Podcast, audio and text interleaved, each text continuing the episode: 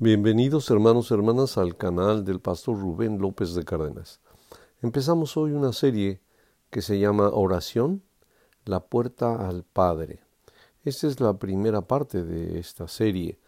Em, creo que una de las cosas que nos preocupará o que deberá de tener siempre alerta nuestro ser es cómo comunicarnos con nuestro Padre Celestial a través de la oración. Creo que no hay otro medio para hacerlo. Y eh, hay demasiadas, demasiadas oraciones en la escritura en las que podíamos em, indagar y ver que cuál es el verdadero punto de vista y qué es de las cosas que nos hacen falta a nosotros para tener una oración pues más eh, educada, más justa, más dedicada al Padre Celestial, sin que cometamos errores, ¿verdad? Nuestro Padre Celestial no todo lo acepta. Dice que ofrenda de perro no quiere. No estoy diciendo que nosotros seamos eso, sino que hay limitaciones en lo que el Padre Celestial quiere recibir y no. Entonces tenemos que estar seguros de ello. Vamos a revisar un salmo que está en el Salmo 34. Solamente vamos a ver del verso del 1 al 4. Salmo 34, versos del 1 al 4 lo veremos como una introducción al tema de oración, la puerta al Padre Celestial. Este salmo fue escrito por el rey David mm, cuando no era propiamente rey, sino cuando estaba angustiado por ello. Y dice así el salmo, disculpen, bendeciré al Eterno en todo tiempo. Su alabanza estará de continuo en mi boca. En él se gloriará mi alma. Lo oirán los mansos y se alegrarán. Engrandeced al Eterno conmigo, mansos, diría yo, y exaltemos aún a su santo nombre. Busqué al Todopoderoso y él me oyó y me libró de todos mis temores. Podríamos, podría estarnos registrando el rey David que su oración en tiempos de angustia fue atendida por Dios. Si no, no terminaría de esa manera, ¿verdad? Él me libró de todos mis temores. La finalidad más importante de nuestra oración es que pueda alcanzar el corazón de nuestro Padre Celestial y que quiera moverse en la dirección que nosotros le estamos suplicando su ayuda. Muchas veces eh, tendremos muy diferentes razones por las que oramos. Unas son eh, cotidianas, repetitivas, situaciones que nos afligen de largo tiempo y muchas tienen hasta nombre de esto, ¿verdad? Dice que las rogativas, las oraciones rogativas, son por lo que estamos rogando continuamente y que no hemos, aparentemente no hemos tenido respuesta de parte de nuestro Hacedor. Y bueno, no vamos a clasificar ahorita las oraciones. Vamos a ver que nuestra oración sea escuchada por Él, que no haya impedimento para que esto suceda. Entonces tenemos que recurrir al Maestro de Maestros, al Señor de Señores, a su Hijo muy amado. Hay dos porciones en Lucas capítulo 11 y en Mateo capítulo 6. De alguna manera se repite la misma oración, pero tiene diferentes enfoques. No voy a repetir lo que está en las dos, sino vamos a buscar los diferentes enfoques. Entonces vamos a Lucas capítulo 11, verso 1 en adelante. Lucas capítulo 11, verso 1 en adelante. Dice así, y aconteció que estaba el Señor Jesús orando en un lugar. Cuando terminó, uno de sus discípulos le dijo, Señor, enséñanos a orar, como también Juan enseñó a sus discípulos. Y él le dijo, cuando oréis, decid. Esta, esta porción en Lucas, uno de los, eh, eh, de los hombres de nuestro Señor, uno de, sus discípulos, le está pidiendo que le enseñe. En, en el pasaje en Mateo, no, me parece ser que nuestro Señor espontáneamente empiece a enseñarles. Pero lo importante es aquí que esa petición de un hombre que le está pidiendo que nos enseñe a orar. Y que es, que es una de las más sabias peticiones que le podíamos hacer a nuestro Señor. Enséñame a orar, enséñame a que yo no tenga errores, a que mi oración llegue al Padre. Entonces nuestro Señor nos, hace, nos da una oración que consta, podemos decir que de nueve elementos. Si desmenuzamos los elementos, vamos a encontrar nueve. Y les dijo así, primero empieza diciendo, Padre nuestro, que estás en los cielos, santificado sea tu nombre, venga tu reino, hágase su voluntad como en el cielo, también en la tierra. El pan nuestro de cada día, dánoslo hoy, y perdónanos nuestros pecados, porque también nosotros perdonamos a todos los que nos hacen, a los que nos deben, y no nos metas en tentación, mas líbranos del mal. Esa es la oración más breve que todos quisiéramos decir, ¿verdad? Y tan concreta, tan precisa, que abarca absolutamente casi todas las necesidades del hombre. Vamos a hacer un breve análisis de ello. Empieza sobre de todo reconociendo que el eterno Dios es su Padre, es nuestro Padre, Padre nuestro. No lo está diciendo nuestro Salvador como mi Padre, sino nos está enseñando a orar y nos está diciendo que así le digamos, Padre nuestro. Aquí podríamos entrar en todos los líos y confusiones que hay, que si el nombre de Dios es así, que es asá. El Señor solo nos está diciendo, sientes lo que es tu Padre, te estás acercando a tu Padre Celestial. Y nos va a dar otros ejemplos para que veamos que Él está queriendo que nosotros pensemos que es un Padre amado.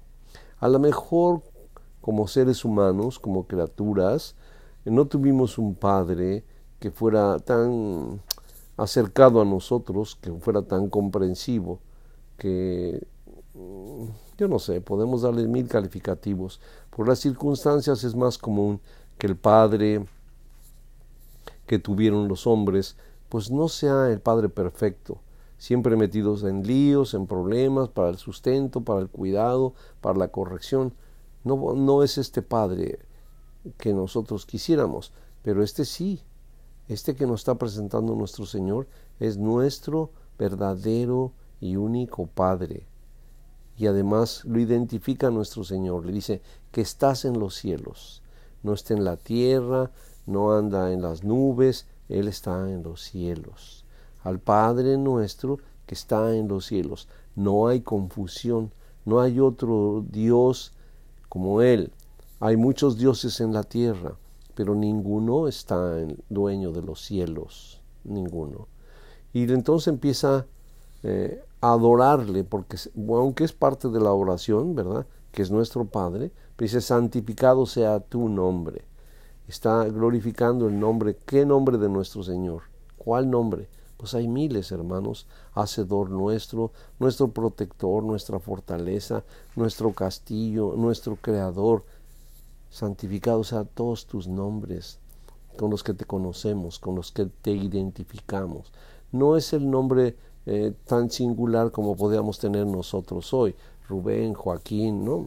Él está hablando de la grandeza que representa su nombre para nosotros, el creador de todas las cosas. Sea santificado tu nombre, dice. Y luego empieza eh, doblando sus manos, ¿verdad? Dando una señal de humildad. Venga tu reino, que tu reino venga, que nos has prometido. Fíjense todo lo que tiene esta frase que venga tu reino, que hemos creído en su reino, ¿verdad? Que hemos creído que Él nos prometió que su reino se iba a acercar, que hemos creído que vamos a morar en Él en su reino. Caray, que lo que está ahorita en la tierra no es el reino de Él, sino es el reino del maligno. Hay muchísimas cosas que en esta pequeña frase nuestro Señor involucra. Que venga tu reino, Señor. Es parte también una de las cosas que debe de incluir en nuestras oraciones.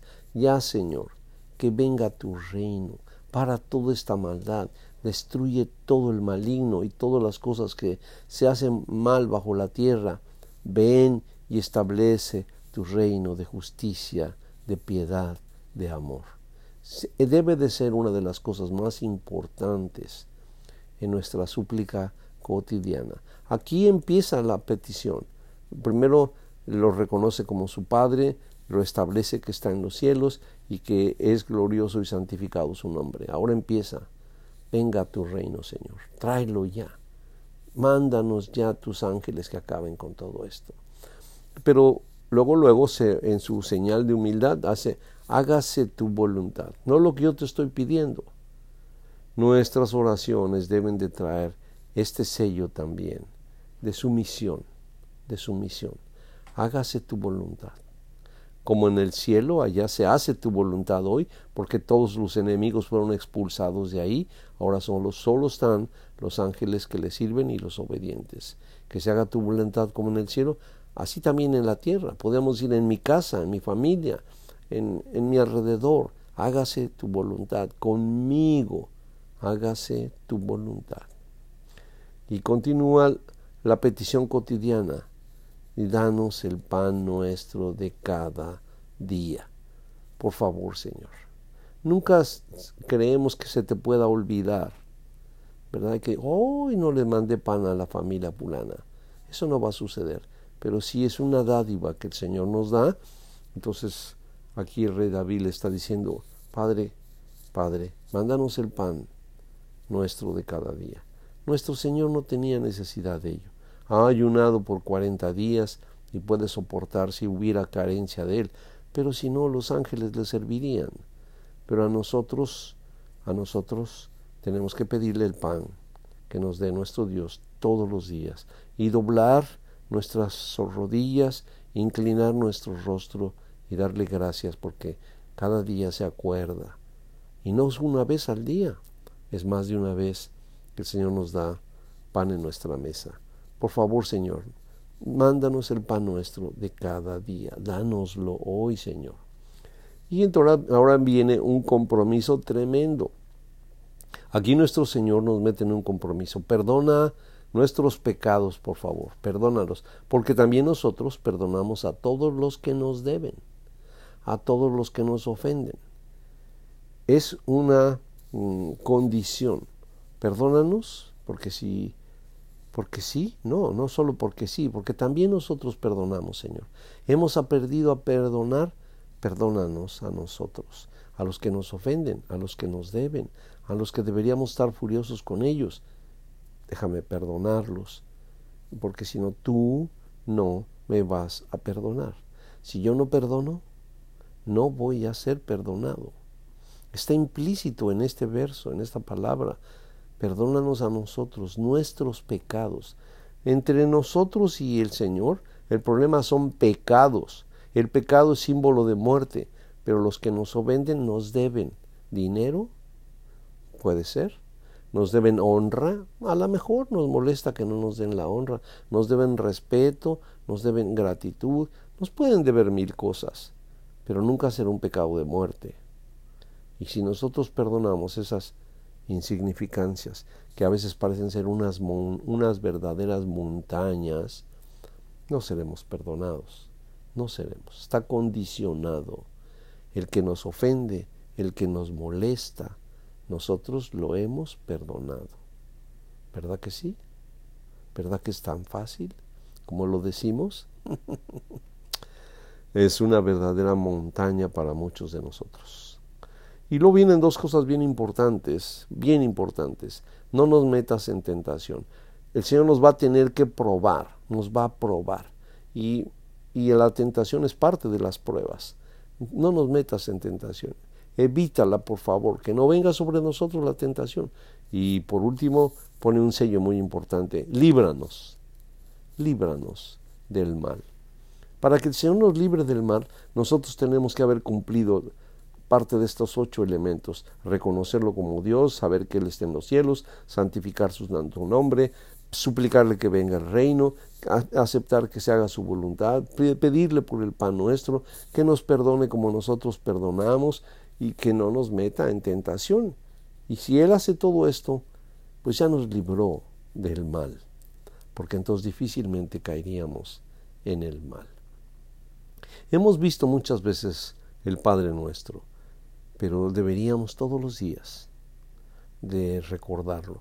No tenemos que estarlo repitiendo, porque eso no es lo que nos está ordenando nuestro Señor. Y bueno, miren, junto con el Padre nuestro, que nosotros lo conocemos así, a partir del siguiente versículo el Señor nos empieza a confirmar lo que nos ha acabado de enseñar. Dice el verso 5, y les dijo también, ¿quién de vosotros que tenga un amigo va a él, al amigo, a la medianoche le dice, amigo, préstame tres panes, porque un amigo mío ha venido de viaje a mí y no tengo que ponerle delante. Y aquel respondiendo desde dentro le dice, nos dice a nosotros, no me molestes, la puerta ya está cerrada y mis hijos están conmigo en la cama, no puedo levantarte y dártelos. Es una situación eh, cotidiana en la que nuestro Señor nos eh, envuelve. Tú tienes un amigo al que estimas, al que le tienes confianza, pero alguien te llegó y a la medianoche vas y tocas su casa y él te dice, no me molestes, no me molestes, vete por ahí, estamos dormidos ya. Pero el verso 8 nos dice la intención. Os digo que aunque no se levante a dárselo por ser su amigo, es un factor muy importante, por ser su amigo. Sin embargo, por su imprudencia, por su inoportunidad, se levantará y le dará todo lo que necesite tener pan. Y mira, aquí tengo un poquito de leche, un queso, un vino.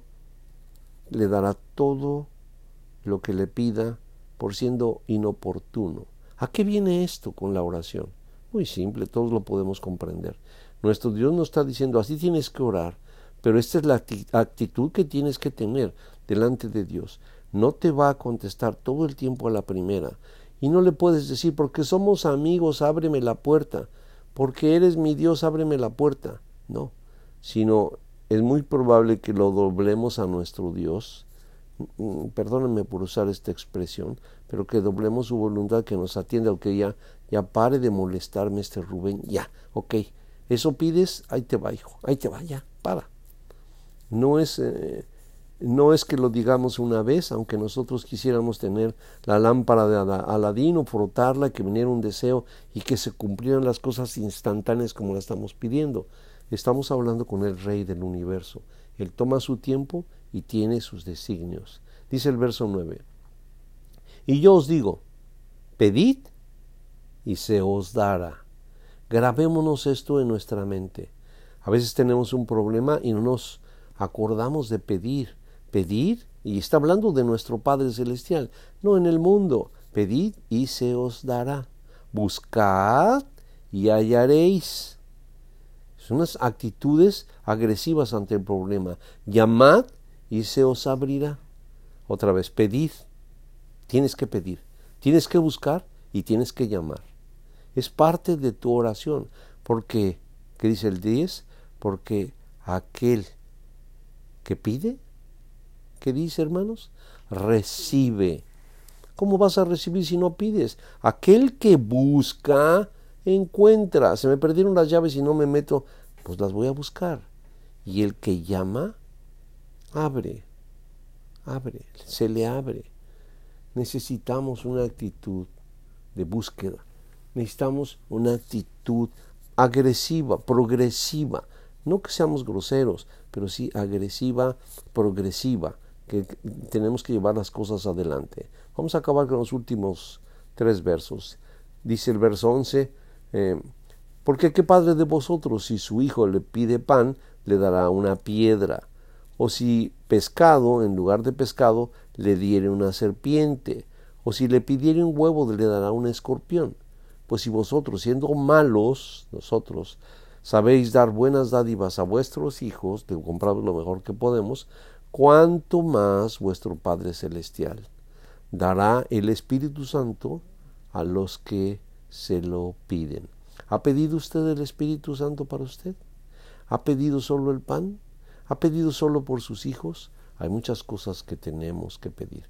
Hermanos, tenemos un largo camino por recorrer en cuanto a la oración. Si el Señor nos permite, nos oiremos el día de mañana. Padre bendito, Dios que estás en los cielos. Qué hermoso patrón nos da tu amado Hijo, Señor. nos despierta a nosotros en nuestro ser las necesidades que hay y también la forma de pedir. Y que no nos avergüence el, pedirte, que no nos dé temor el alzar nuestras manos y nuestras súplicas a tu presencia. Tu Hijo lo ha dicho, tenemos que pedir, tenemos que buscar, tenemos que llamar, Señor. Y aquí estamos otra vez más llamando, pero para darte gracias por tu inmensa piedad y por tu amado Hijo, Señor nuestro. Amén. Paz, hermanos.